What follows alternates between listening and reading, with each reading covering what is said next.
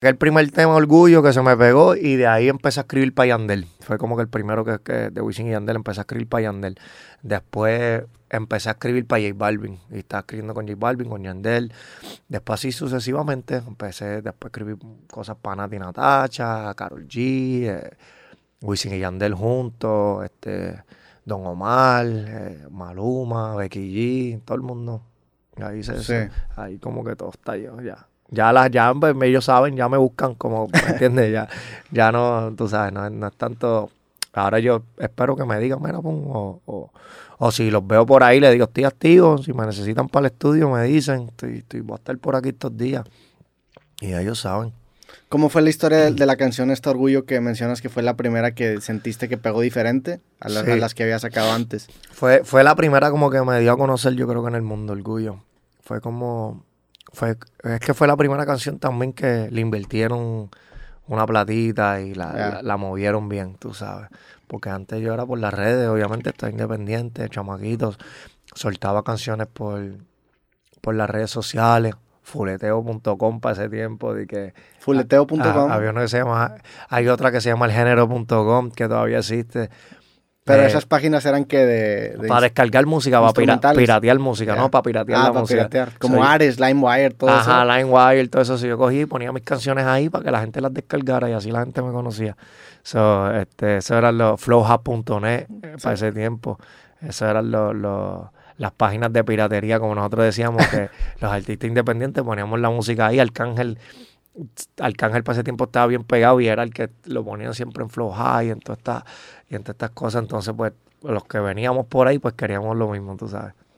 Y esta canción de Orgullo la sacas, pega diferente, le empiezan a meter un poco más presupuesto, se posiciona mejor. La acaban haciendo un remix también después, ¿no? Después le hice un remix con J Balvin, sí. ¿Por qué crees que pegó diferente?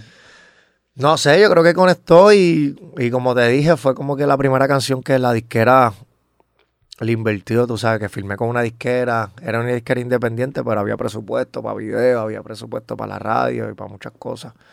Este. ¿Y funcionó? Y funcionó. Y luego el remix, ¿cómo, cómo es en general cuando se toma la decisión de hacer un remix? O sea, ¿hay un otro artista interesado en también hacer su versión? ¿O cómo es ese proceso? Pues J Balvin me, me hablé con él por teléfono a través de un amigo de él que, que está en, en un apartamento mío. Y empezamos a hablar, no sé, me pasaron el teléfono y el Balvin dijo que me quería conocer. Para ese tiempo él estaba, tenía la de 6 AM con Farruko bien pegada.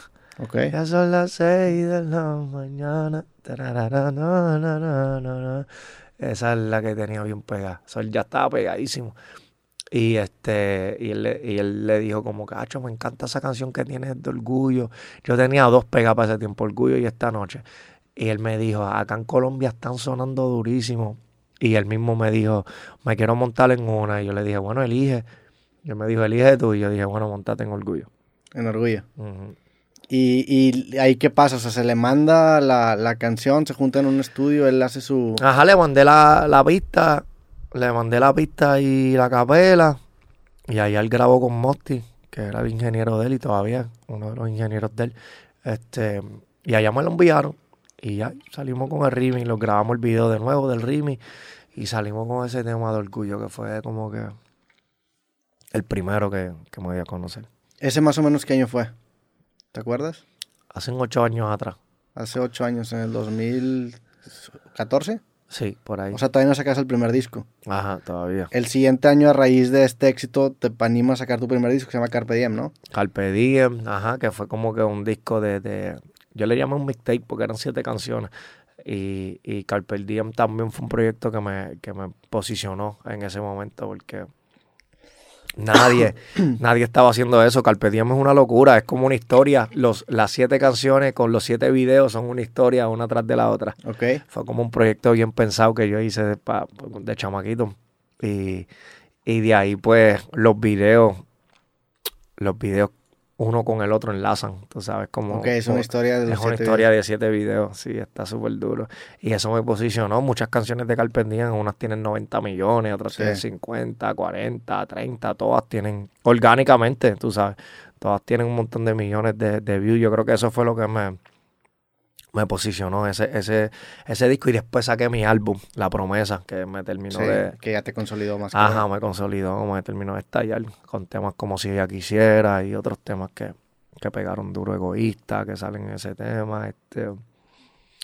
Y nada, y ese álbum en muchos países de Latinoamérica fue como, la promesa fue como que el boom, tú sabes. Los otros días canté en Venezuela y en Venezuela eso es un clásico, el álbum Sí. completo, de la 1 hasta la, hasta la 17 o la 15, no sé cuántos tracks ni tiene. este, y siempre me piden que cante, tuve que cantar como ocho canciones de ese álbum. En, en Venezuela. Ok. El, el setlist de los shows lo adaptas dependiendo a cada país, dependiendo de qué canciones funcionan. O sea, tienes tú esa Sí. información y si notas dis- diferencias. Claro, sí, hay Sí. canciones que, que en otros países no funcionan. Por, por ejemplo, aquí en México yo no canto, yo creo que mucho si ella quisiera. O las viejitas así, canto más las nuevas. Acá funcionan más las nuevas. Ok. En otros países, Chile, Argentina, eh, Venezuela, canto las nuevas y las viejas. Tú sabes, muchas. Como que tengo, allá puedo cantar 50 canciones, ¿sabes? O más. Y ahora en, fuiste, estuviste en Europa recientemente, me estabas En platicando. Europa también. En eh. Europa, ¿qué tan diferente es? Estuviste hace poco con la cotorriza también, ¿no? Estuve con la Saludos a los cotorriza. de la cotorriza que también se, se armaron un, un, un tour europeo. ¿Ya habías hecho tours en Europa? ¿Qué tan, Sí. ¿Qué tan diferente es la audiencia en Europa que la latinoamericana o la latina? Nah, en Europa es una locura. Por lo menos a mí me va siempre me ha ido súper bien en Europa. Yo creo que llevo yendo desde el principio de mi carrera. Llevo como Ok. si- siete años yendo a Europa, girando por Europa todos los años. Este, y siempre me ha ido increíble por allá. No, en Europa se saben todas las Sí. canciones mías también. Todas, todas, todas. Las viejas, las nuevas, todas. Yo puedo cantar igual dos horas, dos horas y media, allá tres.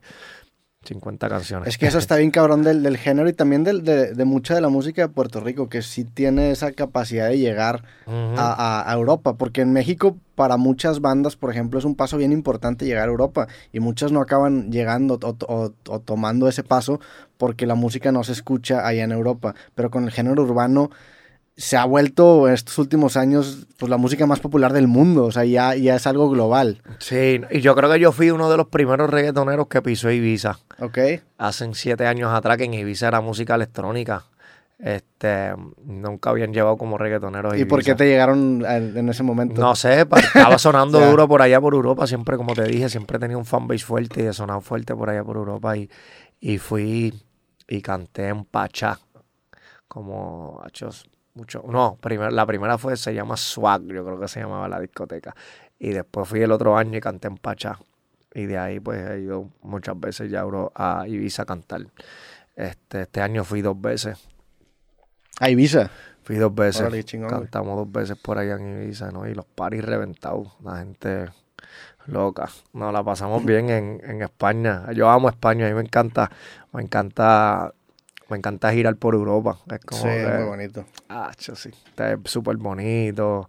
No hay criminalidad. Es como que súper tranquilo todo. Sí, aparte también te, pues incluso desde los edificios todo se nota un poco más viejo, como que hay, hay algo... Tiene a- algo. a- algo, sí, sea, hay Ujú. algo en, en que son países generalmente más viejos que los países de acá. Claro, Sí. claro, ¿no? Y este, y súper cool. A mí me encanta Europa y Latinoamérica. todo. Yo creo que todos los países tienen algo especial, tú sabes.